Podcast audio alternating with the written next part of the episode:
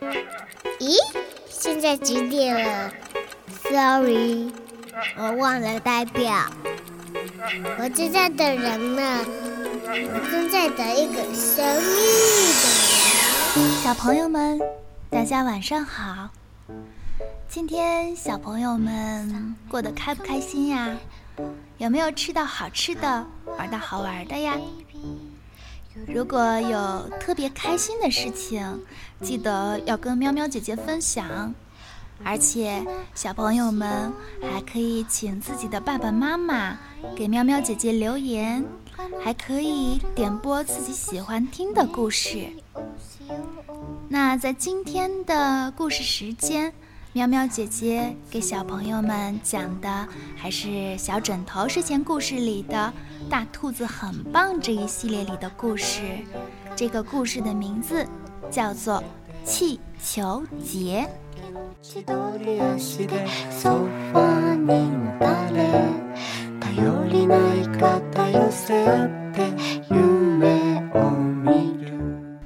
今天是气球节，跳跳蛙。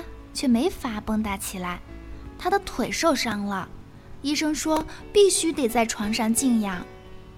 你说跳跳蛙多倒霉呀，他的气球都准备好了一大包呢。现在呀，跳跳蛙躺在床上，有一页没一页地翻看着画报，眼睛却不时地往窗口飘去。也许。会有一两只气球从遥远的广场飘过来吧？遥远的广场上一定很热闹吧？皮皮狗说：“他要表演变气球的魔术。”嗯，蹦蹦兔呢？他要化妆成一个气球人跳舞。还有啊，跳跳蛙知道小刺猬要表演飞针扎气球，小松鼠要把气球扭啊扭。小猴子要用气球做实验。唉，跳跳蛙叹了一口气。那些轻飘飘的气球仿佛就在他眼前飞来飞去。突然，跳跳蛙发现窗口真的出现了一只红气球。我不会是在做梦吧？跳跳蛙揉了揉眼睛，再一看，哪有什么红气球啊？在窗口晃晃悠悠的是一只黄气球。跳跳蛙心里直嘀咕：“我想参加气球节，想的太多，也该是脑子出毛病啊！怎么变成眼睛出了毛病？”他的眼睛一眨也不敢眨。只见窗口的黄气球一晃就不见了，又升上来一只蓝气球，接着。是粉气球、橙气球、绿气球、紫气球。突然一下子，一大串五颜六色的气球都升了上来，挤满了跳跳蛙病房的窗口。跳跳蛙，猜猜我是谁？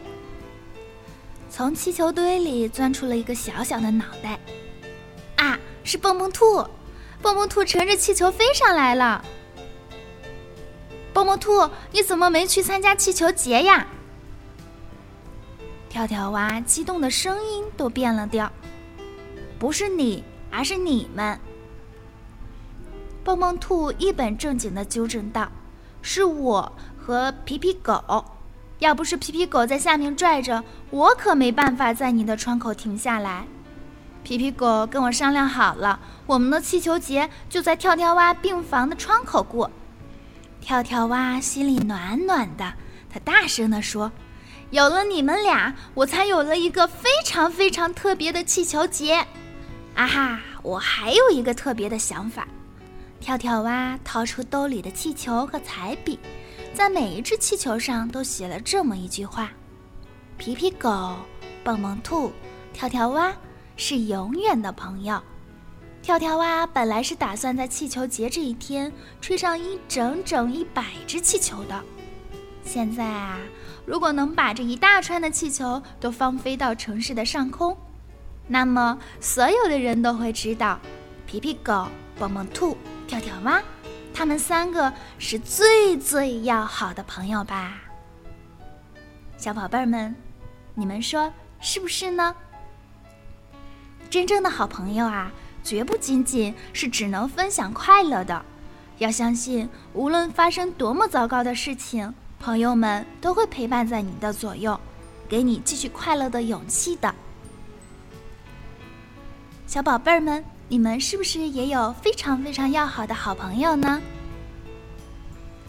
好啦，喵喵姐姐今天的故事就讲完了，我们的小朋友们该入睡啦，祝大家做个好梦。我们明天再见，宝贝儿们，晚安。